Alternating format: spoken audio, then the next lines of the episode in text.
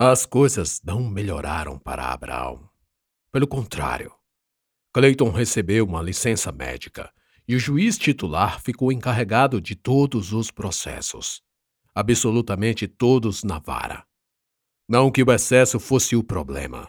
Pelo contrário, a quantidade de processos o fez mergulhar, por vontade própria, e ainda mais, no vórtice do furacão emocional que se entregara e ao qual permanecia preso. O juiz titular começou a mudar muitas coisas, orientando os assessores a elaborarem minutas de procedência nos processos de pessoas pobres, principalmente mulheres e crianças. Eram causas que, pela lei, findariam tragicamente para os autores, por serem absurdas, como a de uma mulher que, sem advogado, pediu uma aposentadoria, mas não apresentou documento nenhum, pois alegou que uma enchente deu fim em tudo.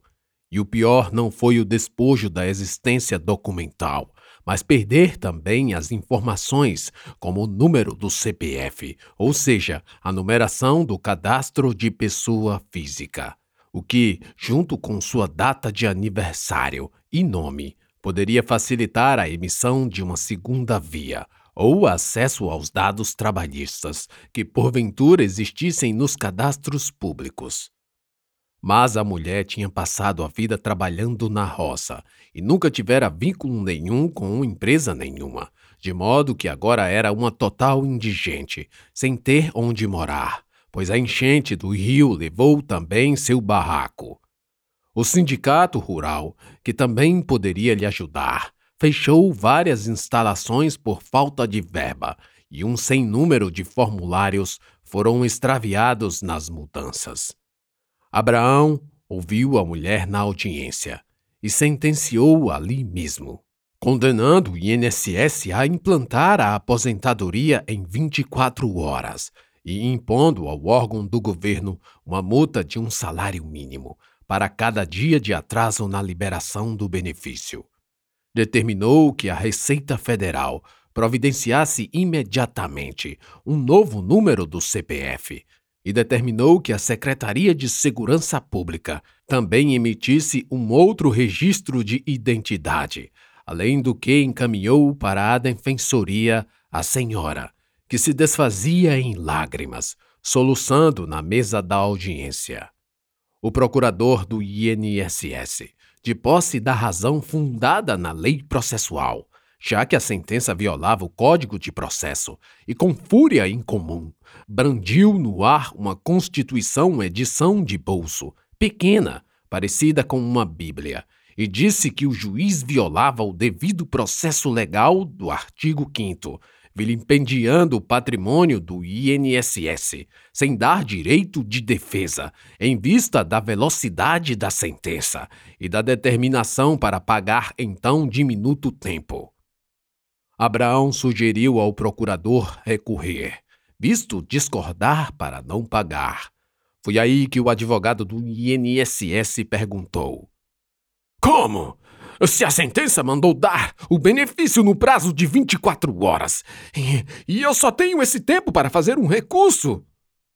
E Abraão, após olhar para o próprio relógio, respondeu: Não. Agora o senhor tem 23 horas e alguns minutos. Os servidores estavam cada vez mais assustados, porque Abraão passou a perder mais facilmente a paciência com procuradores e até funcionários que contestavam a forma como ele queria resolver tudo. Começou a ficar mais autoritário, mais ignorante, mais frio, mais áspero nas audiências. Chegou ao ponto de não permitir que acordos fossem feitos, salvo se o réu pagasse quase tudo, com juros e correção. Eu não vou permitir que o Estado deixe de pagar os juros. Vocês! Apontou para os advogados, que têm títulos públicos, não dispensam os juros. Dispensam? Hein? Ninguém respondeu nada, enquanto olhavam-se um para o outro e baixavam a cabeça. Respondam! Abraão gritou, socando a mesa estremecendo tudo e também uma advogada novata na profissão, que acabava de fazer sua primeira audiência e que, apesar de o interesse de sua cliente estar sendo defendido pelo juiz, pois era a advogada da parte autora, tremia de medo de que, em algum ponto, ele se voltasse contra ela. Confusões assim tornaram-se a regra. Não demorou para as primeiras sentenças serem reformadas, anuladas ou revogadas. O tribunal começou a mudar e inverter o ganho de causa para o INSS. Brandão Júnior também foi solto, aliás, no outro dia. Chegou a dormir uma noite só na cadeia, num local separado dos outros presos. Por outro lado, Abraão nem queria saber o que estava acontecendo lá em cima ou qual era a sorte de suas decisões. Para ele, quanto mais fizesse, melhor. E como ninguém o dizia nada, nem reclamava de nada, ele também não mudava nada.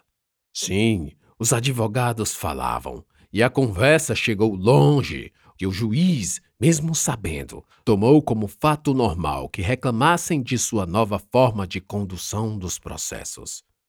E foi nesse período de licença médica de Clayton que Maria Duarte, já recuperada do impacto da notícia de sua filha, Samantha, que adiou se mudar com Maria de Fátima para outro lugar, comentou com o marido sobre a história do mecânico Marcelo e seu filho Pietro Crespi. Abraão ouviu atentamente, posto não demonstrar, abrindo os ouvidos para os detalhes do caso, mas propositalmente sem tecer comentários. Quer que eu faça alguma coisa? Ele perguntou, fingindo displicência. Os dois tomavam café da manhã. Eu pensei que pudesse falar com esse juiz substituto. Hum, fazê-lo mudar de ideia, quem sabe? A mulher lhe falou, sem nem supor o que se passava na cabeça do marido, que já administrava hipóteses sobre como proceder. Ele não vai mudar.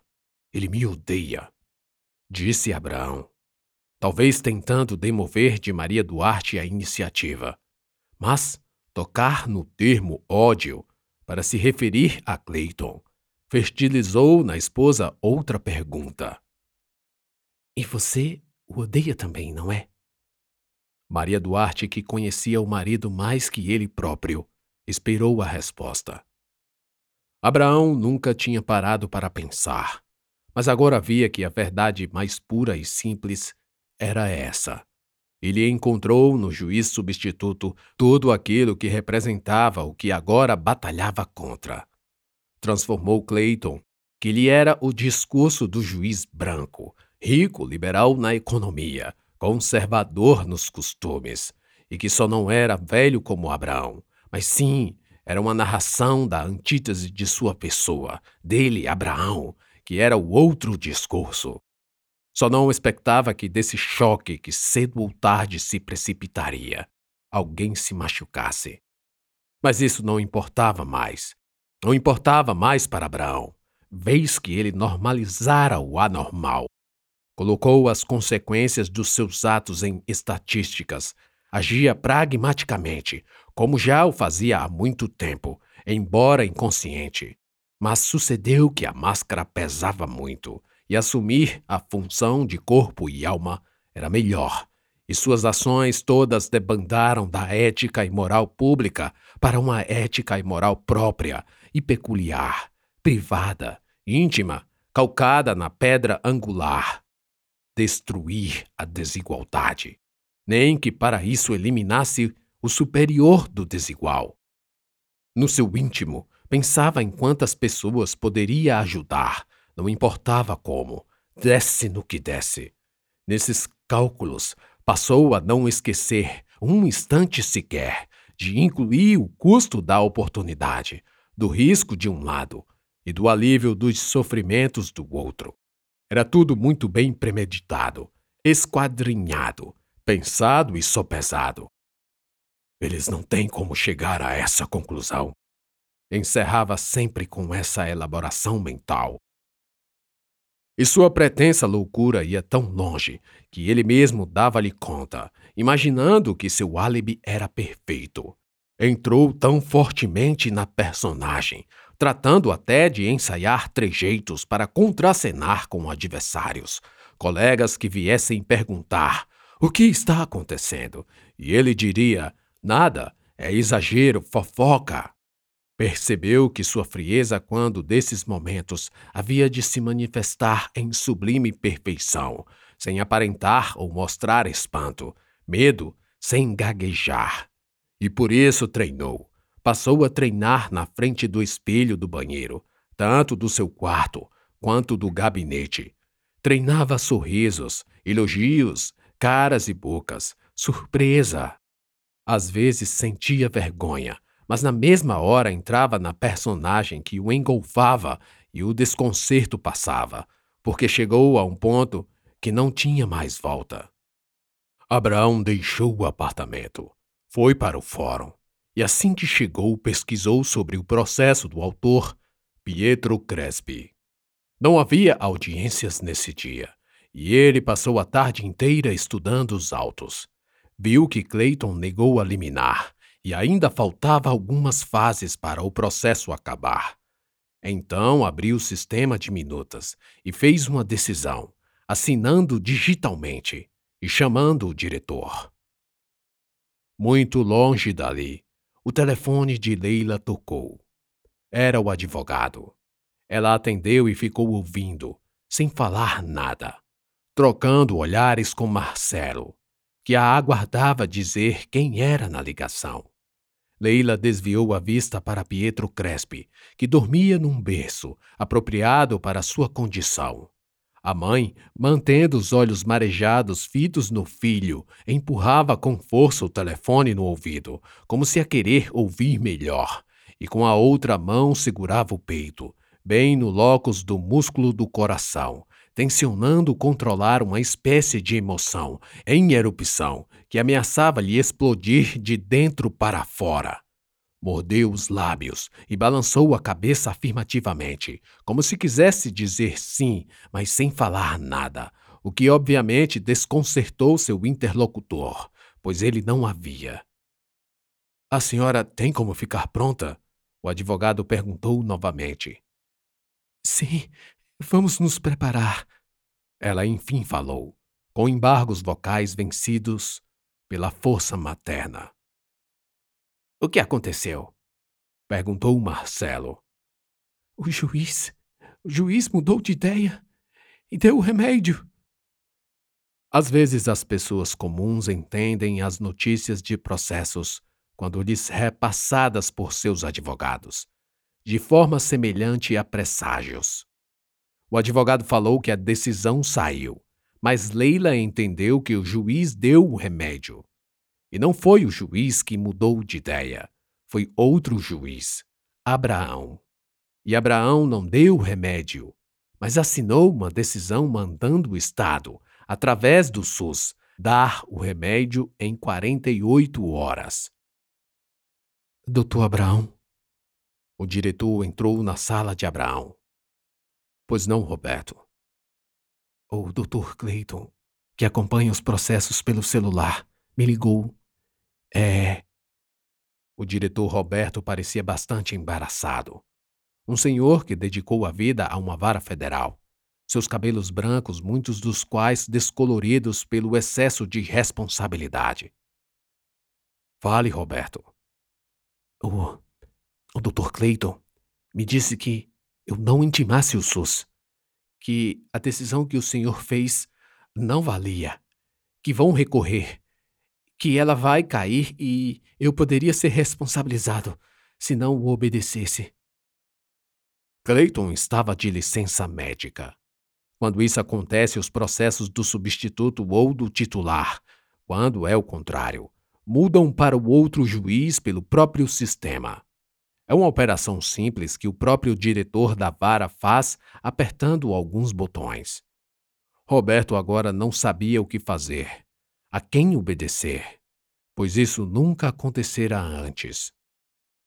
Tudo o que ele sabia era que, de alguma forma, deveria avisar ao juiz titular que o substituto deu uma contra-ordem. Ele disse isso? Sim, senhor. Abraão sorriu. Ele também encerrou a licença. Avisou que voltará amanhã, mas pediu para eu não dizer isso ao senhor. Ah, foi. Tudo bem. Abraão ficou alguns segundos em silêncio. Virou-se para Roberto e falou: Há quanto tempo trabalhamos juntos, Roberto? Quinze anos, senhor. Você nunca perdeu essa formalidade. Abraão sorriu e continuou: Roberto, é, você vai adoecer daqui a pouco. Seu intestino vai acusar uma urgente necessidade de você ir para casa. Roberto arregalou os olhos, mas continuou ouvindo Abraão dizer: Mas antes de ir, você vai cadastrar a Lívia no perfil de diretor, como diretora, pelo menos até você melhorar do seu problema. Você me entendeu? Perguntou e sorriu. Era um sorriso doce, beirando a infantilidade, a meninice. Roberto não soube o que fazer, nem o que dizer a não ser concordar, entrar no jogo do juiz. Todos sabiam do conflito aberto que surgiu entre os dois juízes, e ninguém queria ficar no meio. Então a neutralidade se fazia necessária, e Roberto, para tanto, receava represálias de Clayton. Tudo bem, doutor. Roberto saiu e Lívia chegou. Ela não conhecia as determinações do juiz substituto e assim ficou à mercê do que Abraão fez. Depois que a agora diretora saiu, Abraão pensou no que poderia perder. Tudo. Depois pensou no que ganharia. Nada. Nada. Sentia um frio na barriga, uma agonia, uma necessidade de chamar um palavrão para encerrar tudo. Lembrou que uma criança poderia ser salva. E isso deu mais força para dizer: Foda-se! Vá tomar no cu! Vão tomar no cu, seus filhos da puta! e encerrou numa gargalhada. Contrariando todas as regras processuais sobre bloqueio de bens bloqueio de valores em conta corrente, bloqueio de recursos públicos. Abraão assinou uma decisão determinando, bandando, ordenando, através dos sistemas de bloqueio bancário, a apreensão de 12 milhões de reais nas contas públicas da Fazenda Nacional, que é o órgão que cuida da arrecadação dos impostos federais. O bloqueio surpresa aconteceu durante a noite, na virada da madrugada. Lívia, que não escondia a apreensão, obedeceu em tudo o que o juiz ordenara. Pela manhã, quando Clayton ainda não havia recebido a autorização para voltar, mas que essa não tardaria, Abraão ligou para Lívia, que lhe confirmou o bloqueio. Há sempre dinheiro na conta do Tesouro Nacional. E a despeito das dificuldades inerentes à burocracia, Abraão teve a sorte de tudo ter sido muito rápido. Sua decisão se baseava no fato de que a criança não poderia esperar completar dois anos, uma vez que a Anvisa, a poderosa autarquia pública que controla a segurança e a eficácia de medicamentos e tratamentos, somente permitia a aplicação do remédio em infantes até essa idade. Pietro Crespi, em verdade, ainda faria dois anos dali a alguns meses, e os procedimentos para o SUS comprar o remédio não levariam tanto tempo. Não havia urgência. Abraão agia sem peso ou carga alguma de consciência, que escapou-lhe do corpo para deixar o lugar ser preenchido por uma justificativa insólita, baseada nos erros de seus predecessores. Sim, porque no final Todos, sem exceção, erraram, erram e continuam a errar, como se a cada dia, cada um de nós nos uníssemos novamente para matar César. E o juiz podia tudo. E nesse dia, nessa manhã, com o dinheiro bloqueado, Abraão deu uma outra decisão, transferindo o valor de 12 milhões para a conta corrente de Leila, mudando para sempre o destino de Pietro Crespi.